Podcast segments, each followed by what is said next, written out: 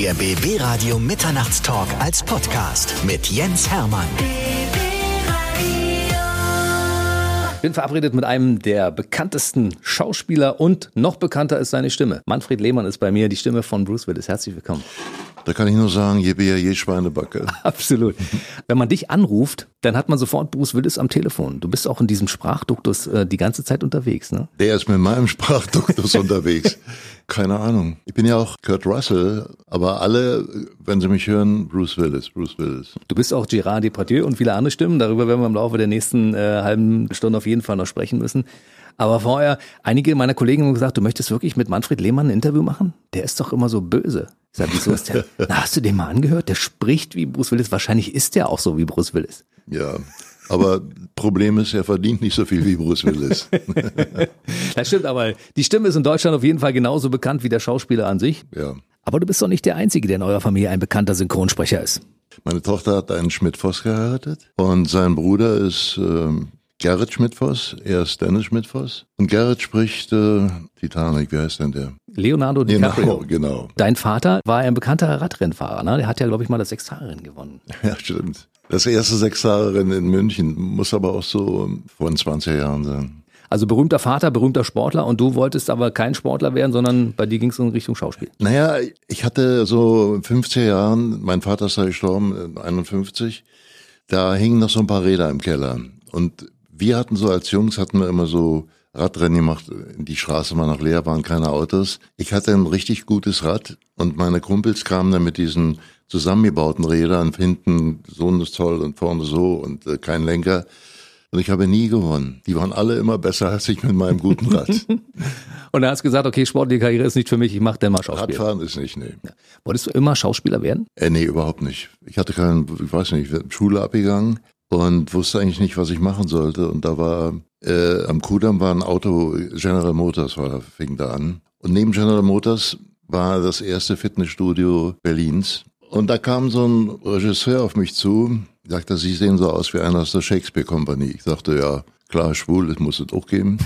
Ist ja richtig. Und er war natürlich auch, und er war ein bekannter Regisseur, aber er hat gesagt, ja, ich kann leider nichts für dich tun, du brauchst eine Agentin und dann bin ich zu einer Agentin gegangen und die hat gesagt, ich kann nichts für dich tun, du musst Schauspielunterricht haben. Da habe ich gedacht, naja, okay, Schauspielunterricht. Man kann es ja versuchen, Autoverkäufer ist ja auch nicht die Welt. Da habe ich Schauspielunterricht genommen und die hat mir irgendwas vermittelt, also Freude an dem Beruf, sagen wir mal. Ja, und dann ging es auch los mit dem Theater, 67 oder 68, mit der Publikumsbeschimpfung. Da saß wieder einer unten, dick, fett, so ziemlich bekannter Regisseur, und der hat gesagt, beschimpf mich mal. Also es war Publikumsbeschimpfung von Peter Handke. Und ich habe gesagt, naja, Sie sind ein Arschloch. Ich sagte, Arschloch, beschimpft mich richtig. Ja, okay, jetzt, wir sind hier beim Radio. Ich habe den richtig beschimpft. Der hat gesagt, so, du kriegst die Rolle. Man kann, es ist wirklich schwer, jemanden zu beschimpfen, der einem eine Rolle geben will. Das war, Handke kannte ich damals noch nicht, also den kannte überhaupt keiner. Na gut, dann muss ich ihn beschimpft haben, dass er, aber ich sah auch gut aus, davon abgesehen. Das stimmt, als junger Schauspieler, ich meine, du siehst immer noch gut aus. Du bist ein Charakterkopf, aber als junger Schauspieler habe ich dich ja in verschiedenen Rollen gesehen. Damals zum Beispiel an der Seite von Gustav Knut, der eiserne Gustav. Ja. Da war ich ein Böser, da war ich ein richtig Böser. Und dann habe ich dich auch mal gesehen, glaube ich, mit dem Fitzmann hast du zusammen gespielt. Ja, eine Menge. Wir haben auch am Theater am Kurfürstendamm gespielt. Bleibt doch zum Frühstück, weiß ich auch noch. Es war so, dass meine Freundin, so ein Hippie-Mädel, ist abgehauen, weil ich musste irgendwas gemacht haben, ich weiß es nicht mehr was. Und ich wollte die zurückhaben und die ist dann zu Fitzmann gegangen. Und ich komme da in die Tür und sag, hi, gib die Keule raus. Ein, Im Publikum war, die haben sich totgelacht damals. Ich sah natürlich auch aus, wir haben so bunte Klamotten gehabt, ein Stirnband, eine Perücke.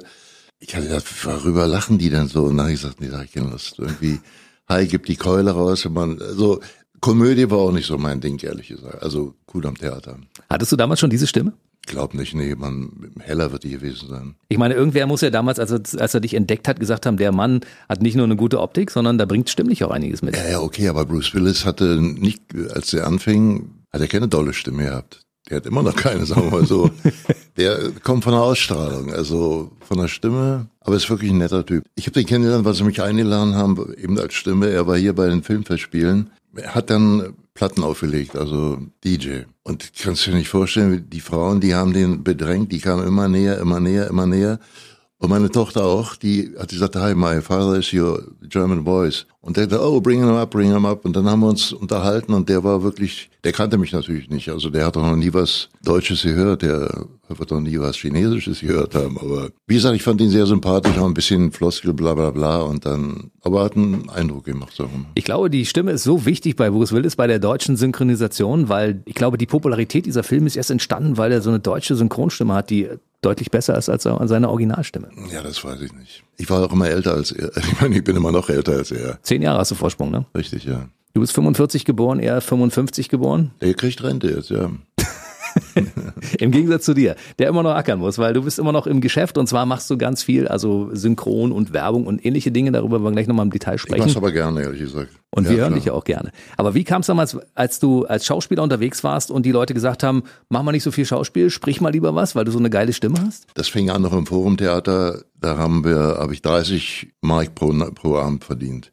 Als Schauspieler? Als Schauspieler. Mhm. Das war ja auch nicht so wahnsinnig viel. Und dann habe ich gedacht, was kann man da machen? Und dann fing synchron so an, die Karl-May-Filme kamen da raus. Und da habe ich mich vorgestellt und da war ich dann der dritte Indianer von links, der äh, vom Pferd gefallen ist tot. Oder ein Bandit, der geschossen hat, auch mit und sowas. Und äh, ja, dann ging das weiter irgendwie. Dann war irgendein Regisseur, der sagte, oh, den muss ich mal ein bisschen, der kann größere Rollen sprechen als das. Ja, und so kam eins nach dem anderen. Bruce Willis bin ich eigentlich durch eine Intrige gekommen. Der Schauspieler, der früher den gesprochen hat, der hat eine Serie gedreht. Das Model und der, der Schnüffler. Schnüffler, genau. Und da hat der den gesprochen. Der hat Regie gemacht und hat die Hauptrolle gesprochen. Und dann kam der erste Bruce Willis Film, Die Hard, also Stück langsam. Und der Regisseur, der den gemacht hat, der konnte nicht mit dem Schauspieler, der Model und Schnüffler der konnte, die, also der konnte nicht mit dem und er hat gesagt, nee, den nehme ich auf keinen Fall. Und dann waren Probesprechen, da kamen dann vier, fünf Leute und das wurden, wurden damals nach Amerika geschickt, die Stimmen. Der hat gesagt, dir keine Sorgen, ich mach das schon, du bist Bruce Willis. Ja, aber wer hätte gedacht, dass der so eine Karriere macht? Der wollte auch, habe ich gelesen, der wollte eigentlich gar nicht äh, Die Hard spielen, weil die haben ihn nur alle abgeraten und äh, nee, warum weiß ich auch nicht, aber so war es eben. Dadurch bin ich eben Die Hard 1, Die Hard 2, Die Hard 3 konnte ich nicht sprechen. Da habe ich eine Serie gedreht in Thailand und damals mussten noch die Filme genau zeitgleich ins Kino kommen, weil sie Angst hatten vor Raubkopien und, mhm. und so hat ihn Thomas Danneberg gesprochen und vier und fünf habe ich dann wieder gesprochen. Wie lange braucht man, um so einen Film zu äh, synchronisieren? Von der Rolle her oder vom Film? Vom Film richtet oh. sich danach, wie, wie groß der ist. Also hm. die Rolle vielleicht zwei, drei Tage. So schnell geht das, ja? Ja.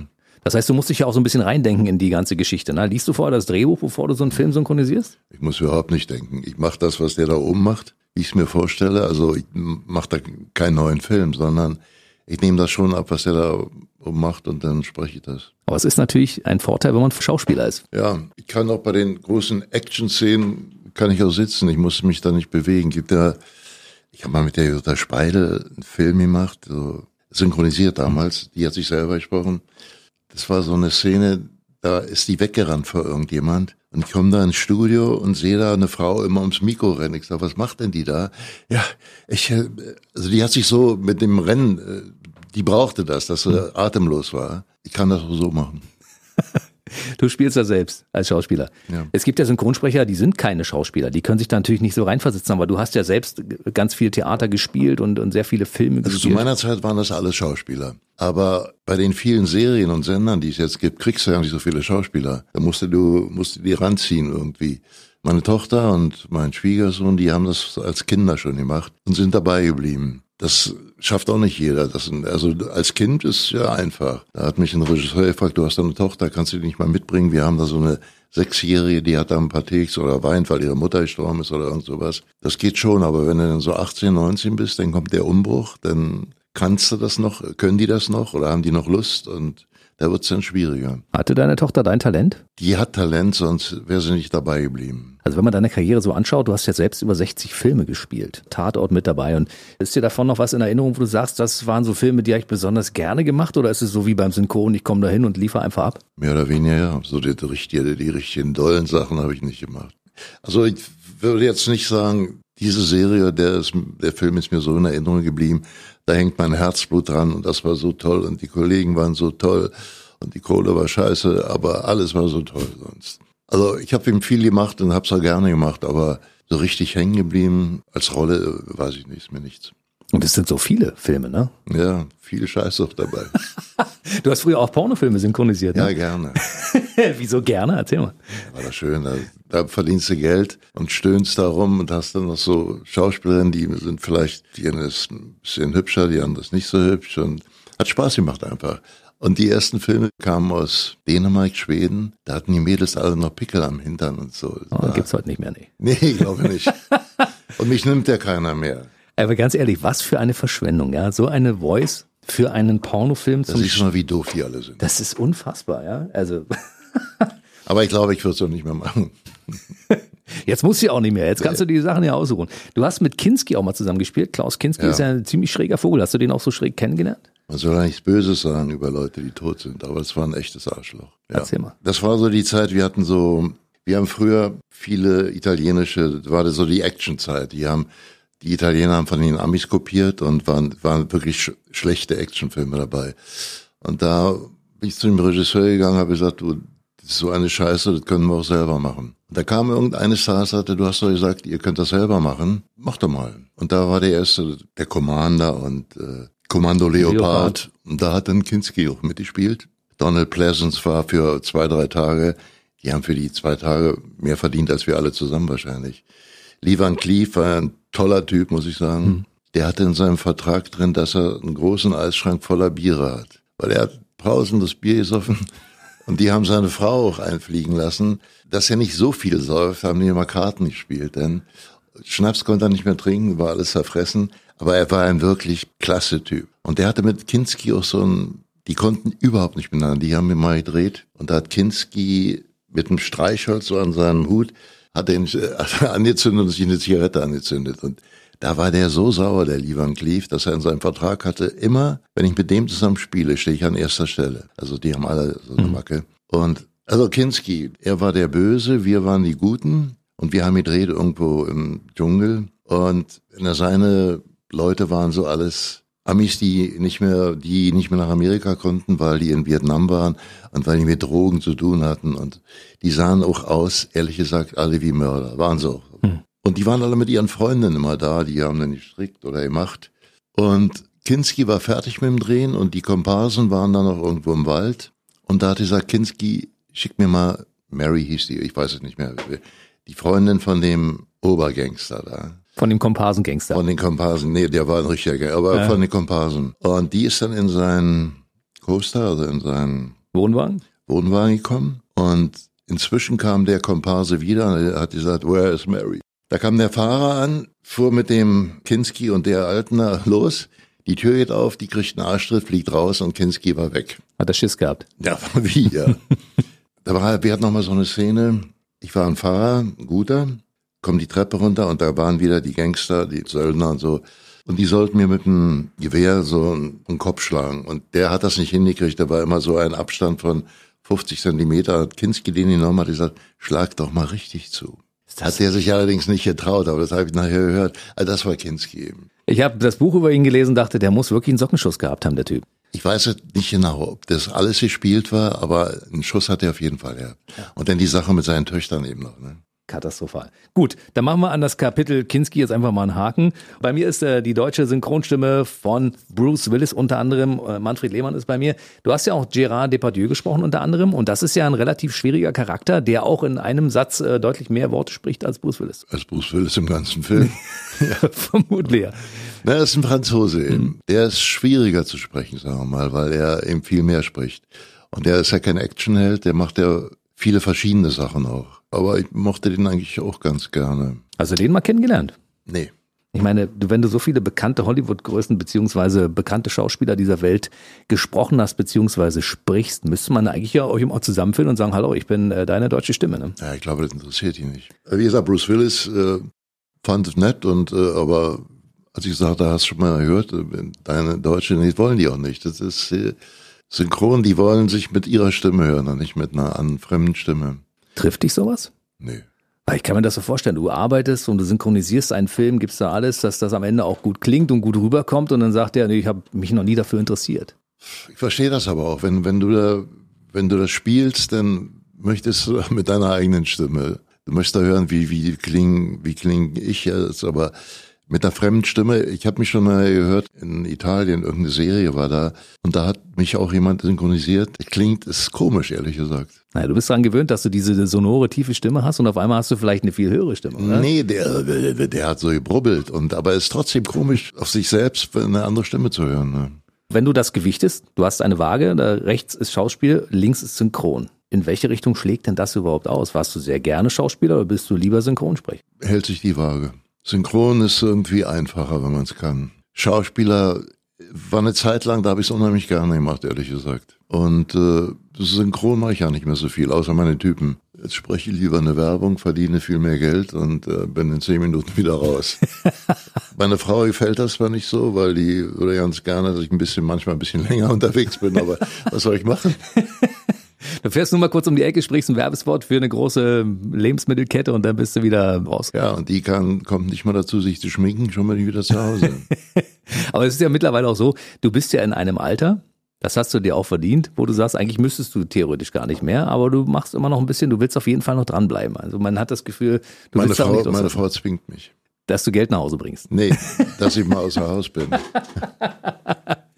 So, du hast auch diverse Hörspiele gesprochen, unter anderem, kann ich mich erinnern, Jerry Cotton. Ne? Ja. Wie bist du dazu gekommen? Ja, wahrscheinlich auch durch Bruce Willis irgendwie. Dich ruft dann irgendein Produzent an und sagt, kannst du, hast du Zeit? Und die können mit dem Namen natürlich auch mehr anfangen. Jerry Cotton, Sprecher Manfred Lehmann und äh, wir waren dann noch dabei. Kerzel war dabei, der hat den Phil Decker gesprochen. Joachim Kerzel. Auch eine unglaublich tiefe Stimme. Ja, ja. Kerzel, Pampel und Lehmann sind so die, glaube ich, die tiefsten Stimmen, die wir in Deutschland haben. Wa?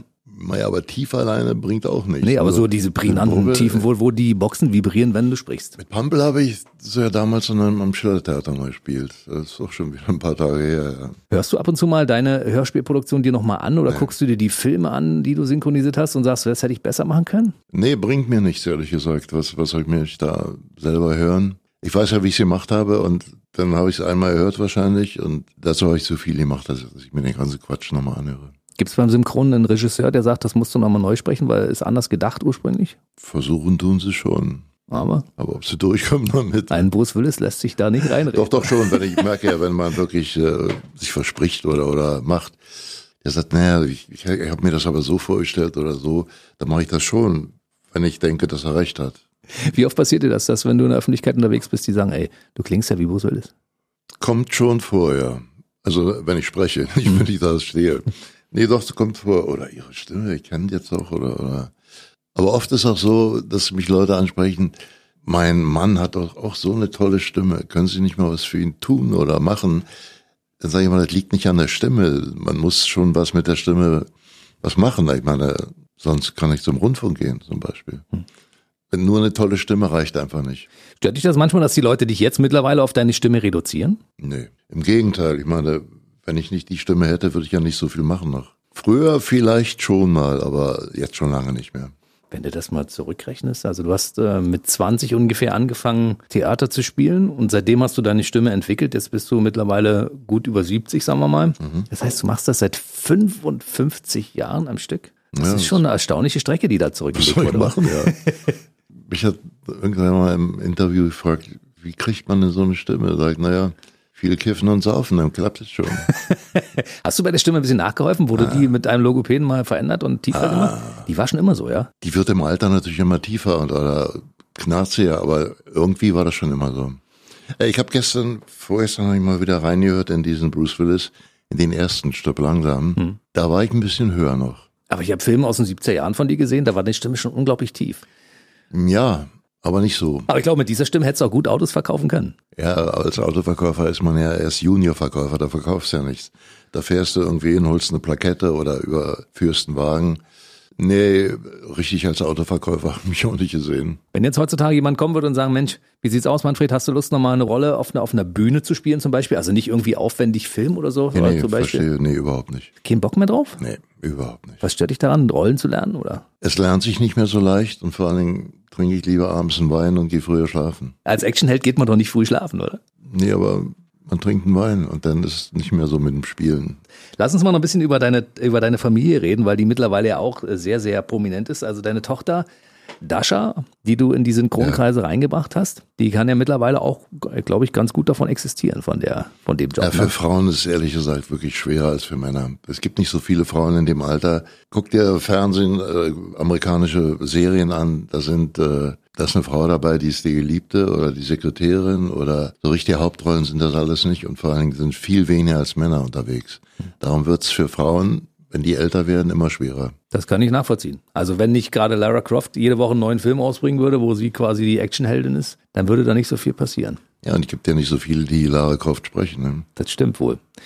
Dein Schwiegersohn, Dennis Schmidt-Voss, spricht mhm. ja auch diverse Rollen. Ist ja. der auch durch dich da reingerutscht? Nee, der hat durch mich meine Tochter kennengelernt, aber dadurch ist er nicht in Synchron gekommen. Und äh, deine Enkelin, Dalia? Na, die äh, hat einen richtigen Hype jetzt im Moment. Absolut. Erzähl mal ein bisschen über sie. Die ist also richtig angesagt bei TikTok zum Beispiel. Ja. Riesengemeinde, Follower-Gemeinde bei YouTube. Hat, ich glaube, 1,3 Millionen hat die jetzt. Unfassbar, oder? Ja, aber die arbeitet dafür auch viel. Die macht viel Videos und äh, hat auch viele Anfragen jetzt so, weil die Leute vom Fernsehen sind ja auch nicht blöd. Wenn jemand 1,3 Millionen hat, dann mhm. wissen die ja, da sind Jugendliche, die wollen die auch sehen und hören. Und früher ging es ja nur über Casting und jetzt geht's eben darüber. Ich habe immer gedacht, also Influencerin, aber was ist eine Influencerin? Was machst du denn in zwei Jahren? Aber ich meine, wenn du jetzt Schauspieler bist, was machst du auch in zwei Jahren, wenn der Vertrag vorbei ist und äh, dann musst du auch wieder kleine Brötchen backen. Also es für mich ist, ich freue mich sehr, aber es ist immer noch nicht so richtig nachzuvollziehen. Wie ist das bei euch? Wer ist stolzer? Dalia Mia, die sagt, mein Opa ist die berühmte Stimme von Bruce Willis und allen äh, anderen Hollywood-Größen oder bist du derjenige, der sagt, Mensch, meine Enkelin? Ich glaube, Bruce Willis interessiert die nicht so richtig. Ich bin schon stolz auf sie. Wie sie, die mag mich, wir mögen uns alle, aber so stolz, dass ich noch Bruce Willis bin, glaube ich nicht. Aber guck mal, du hast es ja gerade vorhin erlebt. Wir sind am Funkhaus an unseren jungen Kolleginnen vorbeigelaufen, die vorne am Empfang sitzen. Und die sind kurz über 20 und die ja. können mit Bruce Willis und der Stimme von Bruce Willis sofort etwas anfangen. Früher hätte ich es ausgenutzt.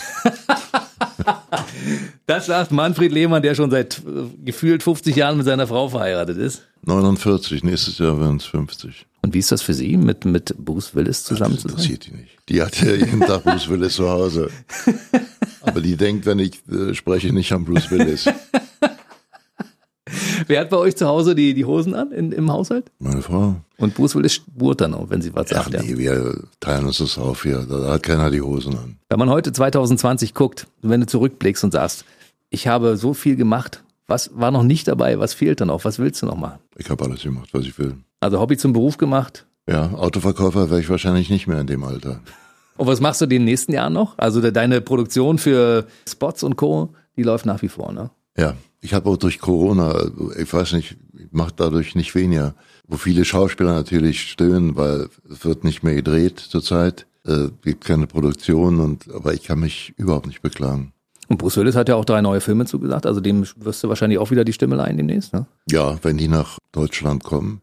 Es ist ja nicht immer gesagt, dass die gekauft werden. Ich glaube, bei Bruce Willis schon, aber ich weiß nicht, ob die jetzt überhaupt rauskommen. Also vielleicht Netflix oder also Kinos ist ja im Moment auch überhaupt nicht. Wie ist das? Kommen heutzutage noch Netflix und Co. immer an mit neuen Anfragen und sagen, wir hätten da eine Rolle für dich. Hast du Bock drauf? Nee, synchron, ja, aber sonst nee, eine Rolle für mich nicht. Wie viele Anfragen bekommst du so pro Woche? Kann man nicht so sagen. Also ich habe den Weihnachtsfilm gesprochen mit Kurt Russell, das war letztes Jahr. Da hat er Santa Claus gespielt. Mhm. Das war Netflix. Depardieu hat eine Serie gemacht, Netflix, da war er der Bürgermeister von Marseille.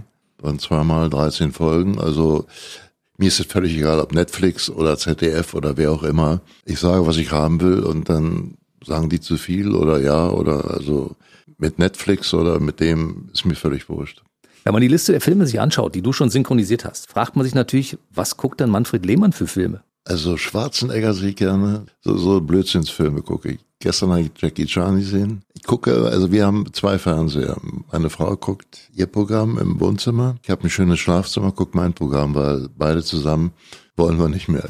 Ich kann ihr Zeug nicht sehen und sie kann mein Zeug nicht sehen. Also Rosamunde Pilcher möchtest du dir nicht anschauen? Äh, macht sie auch nicht mal so, aber sie guckt jetzt in der Corona-Zeit jeden Scheiß da und da habe ich keine Lust. Und wenn du Filme siehst, sagst du manchmal, oh, ist er blöd synchronisiert? Nee, darauf achte ich eigentlich nicht so. Manche achten ja darauf, oh, da ist ein Labial und da fehlt das und so, aber da gibt's ja jemand, der die Bücher macht. Der muss ja darauf achten, dass das alles in Deutsch so klingt, also so aussieht wie Italienisch oder Damit befasse ich mich überhaupt nicht. Man kann natürlich sagen zu dem Regisseur, du, das stimmt überhaupt nicht mit den Lippen oder der Text, den er sagt, ist ja totaler Blödsinn. Aber wie gesagt, da gibt's Leute, da gibt's die, die die Bücher machen, dann sitzt einer in der Regie, die kriegen ja auch alle Geld dafür. Ich kann mich nicht mit dem ganzen Zeug auch noch befassen, sondern ich liefere ab, was in meinem Buch steht, also die Text, die, die der da oben spricht. Ich muss mich nicht bei jedem Take fragen, ja, was ist denn da und das ist doch falsch und, und irgendjemand, ein Verleih hat die Bücher abgenommen, so wie die sind und dann macht man Sinn. Dann frage ich noch ganz kurz in die Zukunft. Was passiert bei Manfred Lehmann 2020, 2021? Was ist der Plan? Einfach gesund bleiben, sagen wir mal. Andere Pläne habe ich nicht. Alles kommt, diese anderen Sachen kommen von selbst. Dann bleib bitte schön gesund und dann hätten wir gerne zum. Schluss, bevor du äh, nochmal unser Studio verlässt, nochmal den legendären Satz, mit dem alle Leute Manfred Ja. Lehmann in Verbindung bringen. Je Bär, je Schweinebacke. Wie oft musst du den eigentlich sagen? Sag mal? Ey. Ich habe aber gedacht, wenn, wenn ich mal sterbe, dann kommt an mein Grab kommt ein Automat hin und da wirfst du dann zwei Euro ein und so und dann kommt raus, je Bär, je Schweinebacke. Und meine Frau lehrt den jeden Abend dann und da kommt was zusammen. Sagt denn Bruce Willis im Original das auch?